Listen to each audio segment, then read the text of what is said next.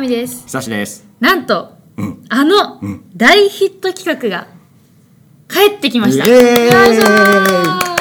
その名も人間丸出しコンテンツ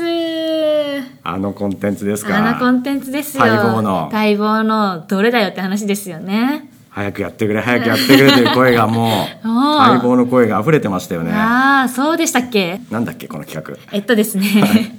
あの人間丸出しコンテンツとは、はいまあ、そんなにめちゃくちゃヒットしたってわけではないんだけど、一部の人にはめちゃくちゃ刺さったとか、うんなんかこう人間っぽいあこの感情人間っぽいなっていうのを存分にはらんだコンテンツのことを久しと私が語るっていう画。はい。回です恥ずかしいよね。恥ずかしい今回の作品もめちゃくちゃ恥ずかしいよね。 ということで、今回取り上げるのは、今回取り上げるのは、えー、明け方の若者たちでございますほら、みんな知らない。えー知らない知 らないよ。ということで、えー明け方の若者たち」というコンテンツなんですけどどういうコンテンツなのかと言いますとちょっとネタバレも含むんですけどうん。出会ったあ 下手くそか。 下手くそ下手くそ言って出会 った下手くそ言って下手くそか。いやあの飲み会つまんない飲み会に行きましてでつまんない飲み会で帰ろうとしたらあのそこまでそれまで知り合いじゃなかった女の方に誘われて「私と飲んだ方が楽しいかもよ」って言われでその女の方と仲良くなってお付き合いを始めるっていう話ですただもうその女の人とあと1人親友の子がいるんですけどその3人でもうよく夜通し飲んでで、まあ、将来の夢とかも語り合ったりしてこう意気揚々とした学生時代を過ごしたんですけど就職してでちょっと仕事も恋もうまくいかなくなってでなんとその彼女は既婚者だったってことが分かりましてでも男の子的にはもう幸せ絶頂の時にちょっと彼女の様子がこうそっけなくなって既婚者っていうことを旅行先で明かされるっていう厳しいっていうシチュエーションなんですけどでそこから絶望してもうなんかもう食事も食べられへん割と生活が進んでいく彼なんですけど、まあ、親友の力とか借りながら、まあ、いろんなとこに慰めに連れて行ってもらいながら、まあ、ちょっと傷が癒えた頃に、まあ、あの頃は良かったなっていう終わり方をするドラマでした。基本情報だけお伝えすると、はい、 2021年末に公開されているうんうん、映画ですね。はい、で北村匠海さんああ猫のね「猫の」っていう普通ディッシュのじゃない のディッシュのね、うんディッシュのディッ猫シュ、まのね、あ、東京リベンジャーズはいはいはいは竹道い竹道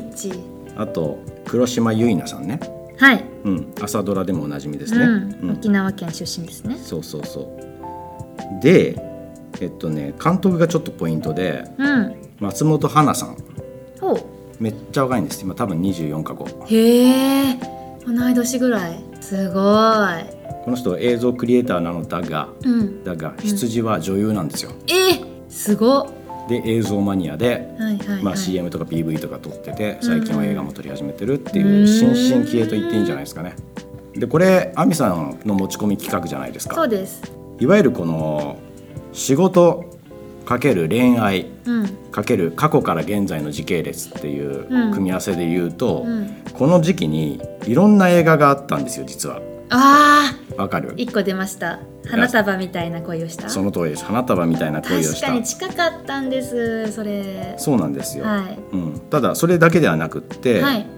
僕たちはみんな大人に慣れなかったそれも見ました噛むな今日は。 見ましそたよれと、えっと、ちょっと思い出しただけっていう見ましたよこれも伊藤沙莉さんか伊な藤沙莉ちゃん、うん、見ましたよ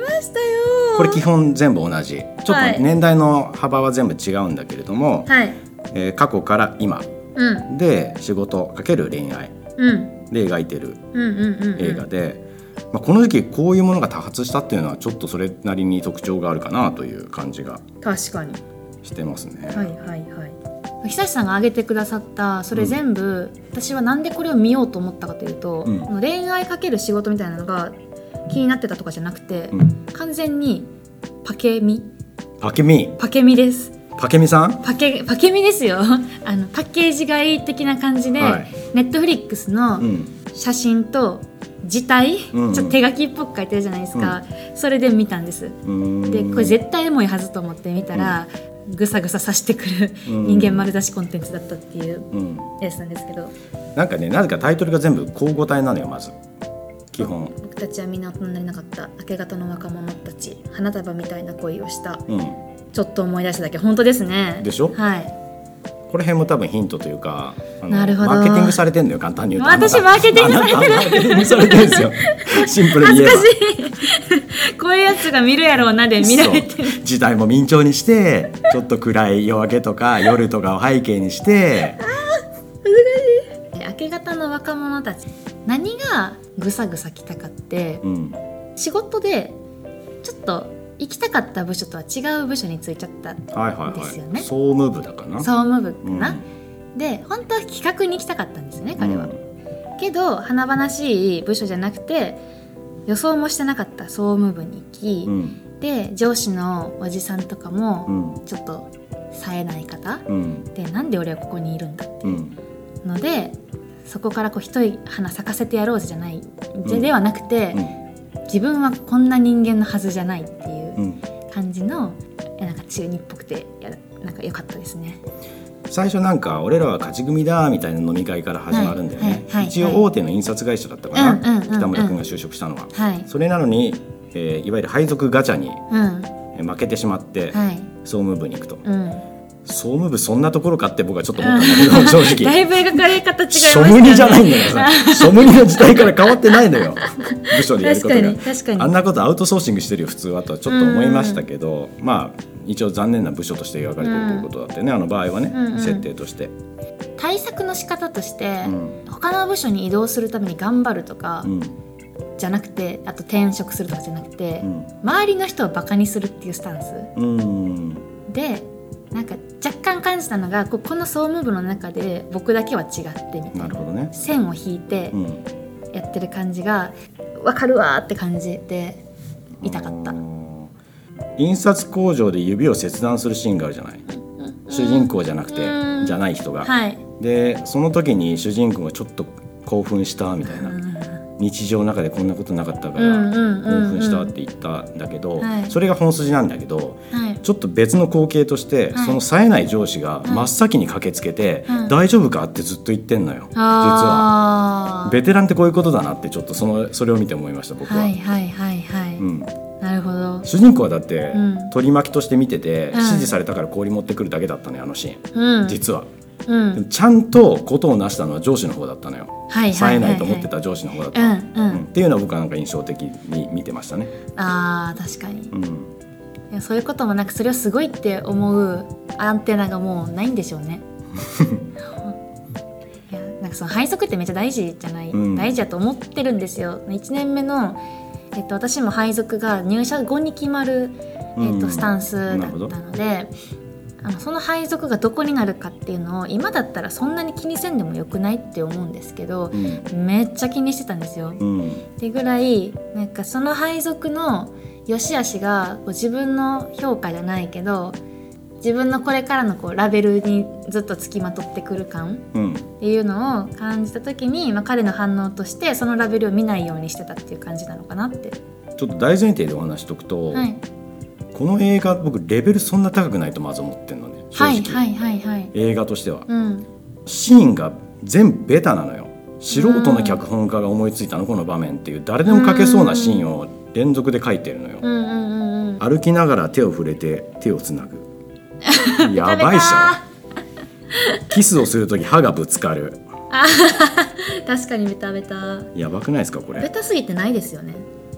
グーリーコってやっ てんの歩道橋で確かに。枕投げあ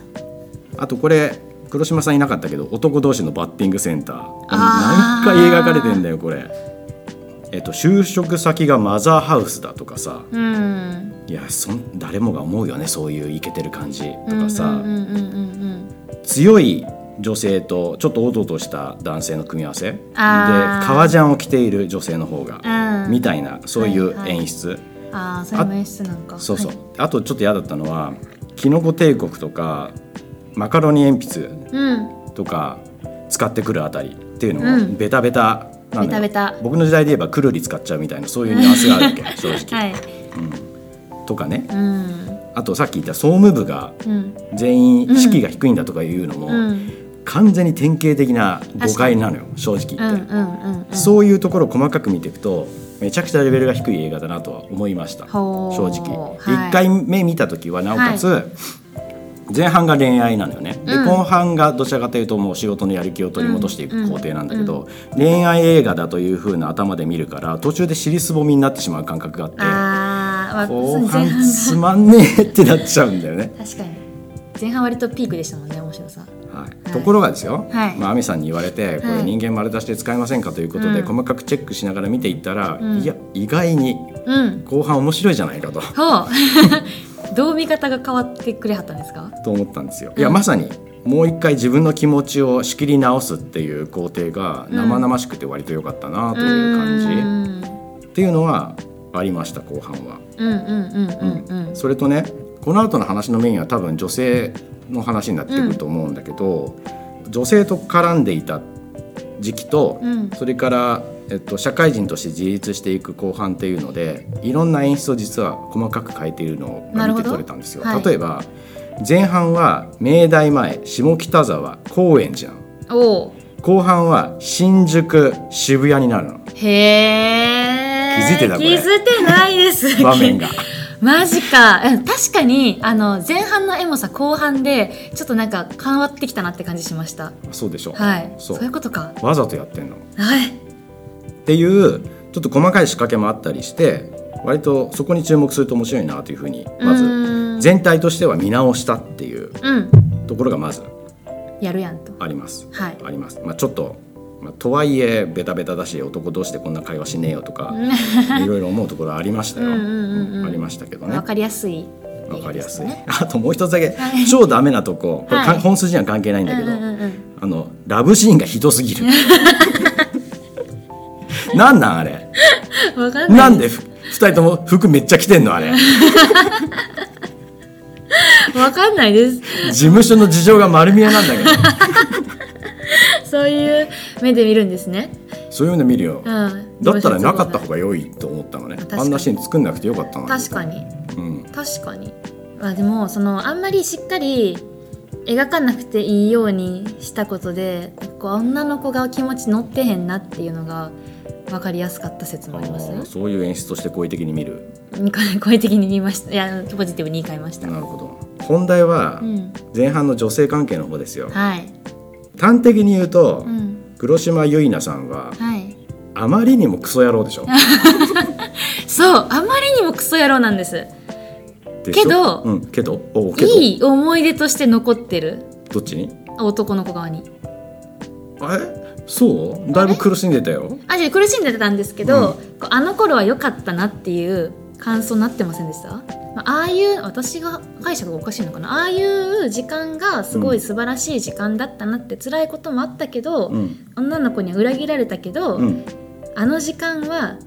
すごく大事な時間だったっていうことなのかなって思ってうんいてうんあまりにもクソ野郎の人のことって結構覚えてるじゃないですか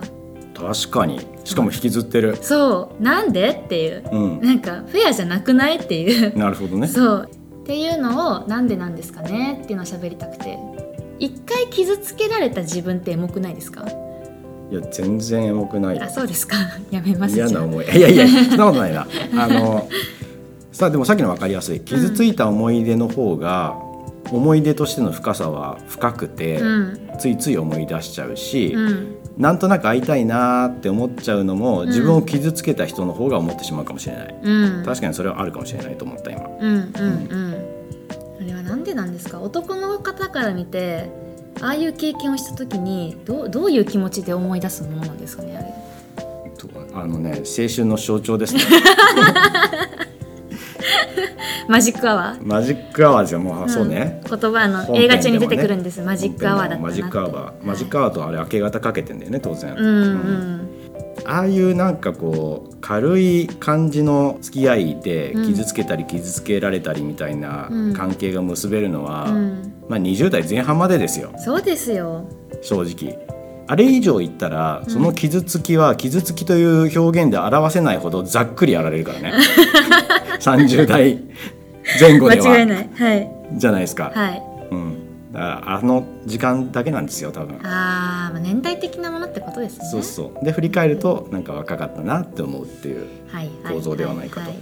でさ、はいちょっと亜美さんもさっきからどちらかというと北村君の立場に立って語ってるじゃないですか、確かに、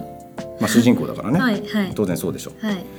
僕は逆にうん黒島結菜さんのちょっおとー役名忘れちゃいましたけどね、はいの方の立場に立って考えるとどういうことだったんだろうということに思いを馳せたくなったんですよ。はいはいはいはあのめちゃくちゃなクソ野郎いうん私あの新幹線の中でお見かけしたことがあるんですけど黒島さん、えーまあ、それはともかくとして、はいで自分で言ってたんですよセリフでうんなぜかっていうことを。はいなんで北村君と付き合ったのかっていうことを自分で言ってたんです、それはまさに明け方、うん3人でなんか高架線の横うんを走っていくシーンの、うんわーって黒島さんが走った後振り返っていうセリフに現れていましたはいいきますよはいもうすぐ青春終わっちゃうんだし楽しいことしないと何でも終わっちゃうんだからあって言ったんです よーすっごい自分勝手 そうなのうんうんつまり彼女ははいモラトリアムが欲しかったんだなって僕は思ったのなるほどは旦那が海外に行ってしまったチャンスを利用して、いはいはいで自分も就職しちゃううわけじゃん、うんで陰性だよこの子うん陰もろともモラトリアムだようん何かを長引かせたかったわけよ彼女はずっと、はいはいそのための手段としてう、ん同年代、まあ、もしかしたら年下かもしれない彼氏をうん作って、下北とか明大前にたむろっていたかったのようんいきなり銀座とか、うん青山とかに行きたくなかったわけよ、うん彼女はうんその時期を作りたいがために僕は北村君と付き合ったんだろうなと推測しました、うわーありますねうん、きっと就職して旦那さん帰ってきたら自分の役割っていうものを作らされちゃう、うんでこれまでの、まあ、相当楽しかったんでしょうね彼女も青春時代が、うんこの役割から逃げたかったみたいな気持ちなのかなって思ってたんで、まあ、ほぼ一緒のこと言ってますけど、はいまさにその通りです、うん社会人になっちゃったうん結婚しちゃった、うんどんどん人生が規定路線で狭められていくのうをんひしひしと感じてうんいたわけで、うんその時、まあ、学生イコール自由っていうイメージうっんていうものをどこまで引っ張れるかっていうことに挑戦をして、うんそのための手段として北村君と付き合ううん結婚しているのに付き合うという手段を取ったんだろうなというふうに思いましたなるほどちゃんと好きだったんだよっていうのもちゃんとって言ってそういうことなんですねそうでそれからバックキャストして考えると、はいさっき僕がこれ結構ダメな映画だよって言ったことが、うん逆にあえてそうしたんだってことが明らかになっていきます、はいはいはいはいなぜならば、うん、青春のベタベタのシーンを作ることがマストだったからですよあーなる夜ほど明けに走るうんうん一緒に風呂入って歯磨きする、うんなんか温泉行く全部これマストだったんですよあえてベタベタあえてベタベタ確かにこれ逆だったらダメだったんですかねこう年上の男性が結婚する前に女遊びをするっていうよりも、うーんまあ、黒島結菜さんのキャラクターもあったと思うんですけど今回逆やったんがめっちゃエモかったなと思ってて男の方ってなるべく遊びたいみたいなうんリミットないから、うんリミットないっていうかその出産とはいはいかはいにリミットがないんで、なるべく遊びたい人が多い人とか多いんじゃないかなってうん勝手に思っちゃってるんですけど、うん女の子側でそれを描くのかっていう女の子側にリミットを作ってうん、描くことになんだかエモさを感じました。なんか男性が年下の女性と付き合う時に、うん別に男性は若いがゆえのエモさを求めてるわけではない感じがするのね、うんうんうんでその時の女性は言うても年上の社会人一つの責任をちゃんと持ってる社会人だから憧れてるっていうところがあって、うんうんうん、だから女性が引き上げられる感じかなあーその関係性の場合は。はいはいはいはい。で今回の黒島さんの場合はもう社会人になって結婚していて、うんそれなりの立場にいるにもかかわらず年下の男性と付き合ってあ引っ張り下げてほしかったっはてい、いうはいはい。あそれやそれですわ。ことじゃないそれがはい。エモいというか、うんうん特殊というか。そうそうそうっていうのを感じましたあすっきりした。単純にあの構造のまま男女逆だったらこれ映画として成立してるかなというと、うん。どうだろうそんな男嫌じゃないいや嫌 ですね嫌ですし女の子はそこからバネにめっちゃ成長しそうな気がするそうだねはい女の子側が引き下げられたから良かった。という筋書きうのん、物語って今まであんまりなかった感じがうんうんうんうん。するんですよ。年上と年下がその大学学生時代から社会人を超えて付き合うっていうストーリーの中には、うんどちらかというと、えっと、引き上げる物語の方が多かった。はいはいはい花束みたいな恋をしたはそっちじゃん社会人になっちゃってやらなきゃいけないことが増えて忙しくなって現実を見始めていくっていう、うんうんうんうんうんうん。そういう物語はいはいはい。その社会からは逃げてないというか、その中で起きてくるそうそうそうそういろいろ社会から逃げなかったからこそ、うん今までの関係性が変わってきちゃったっていう話だけど、うんうん今回の話はそれとは違うんだよね。あーでこういう筋書きのものって実は今まであまりなかったんじゃないかしら。はいはいはいはい。まあ、とはいえですよ、うんとはいえ黒島さんのあのクソ野郎っぷりクソ評価は僕の中では変わり ませんけどこんなのに僕が学生時代に捕まってたら、うんやばかっただろうなと思怒ってり散らしますね。怒り散らすしもう絶望だよ ね本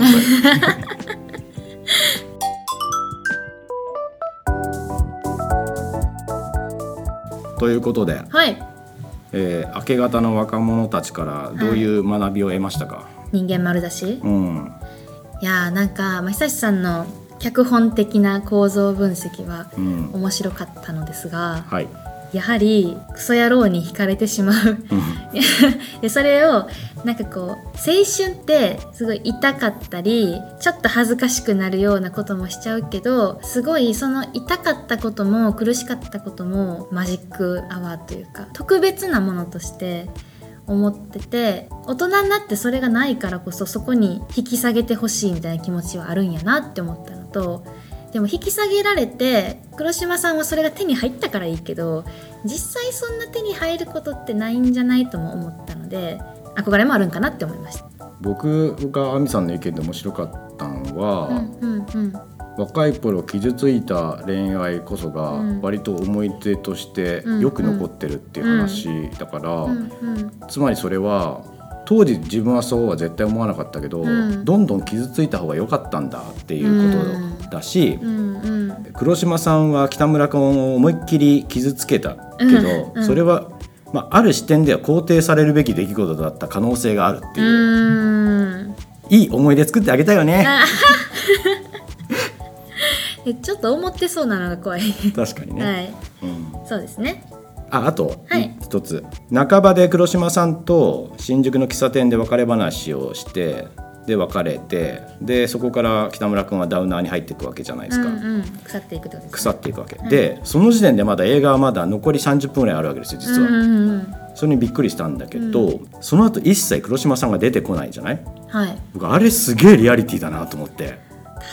普通だったらよ普通の脚本家監督だったら、かにはいもう一回すれ違うシーンとか作りたがるんじゃない普通花束みたいな声をしたそうですもんねそうでしょ、最初と最後のシーンに入れてるじゃん、はい再会するシーン、うんまあ、実際には再会はしてないんだけど、うんすれ違っただけなんだけど、はい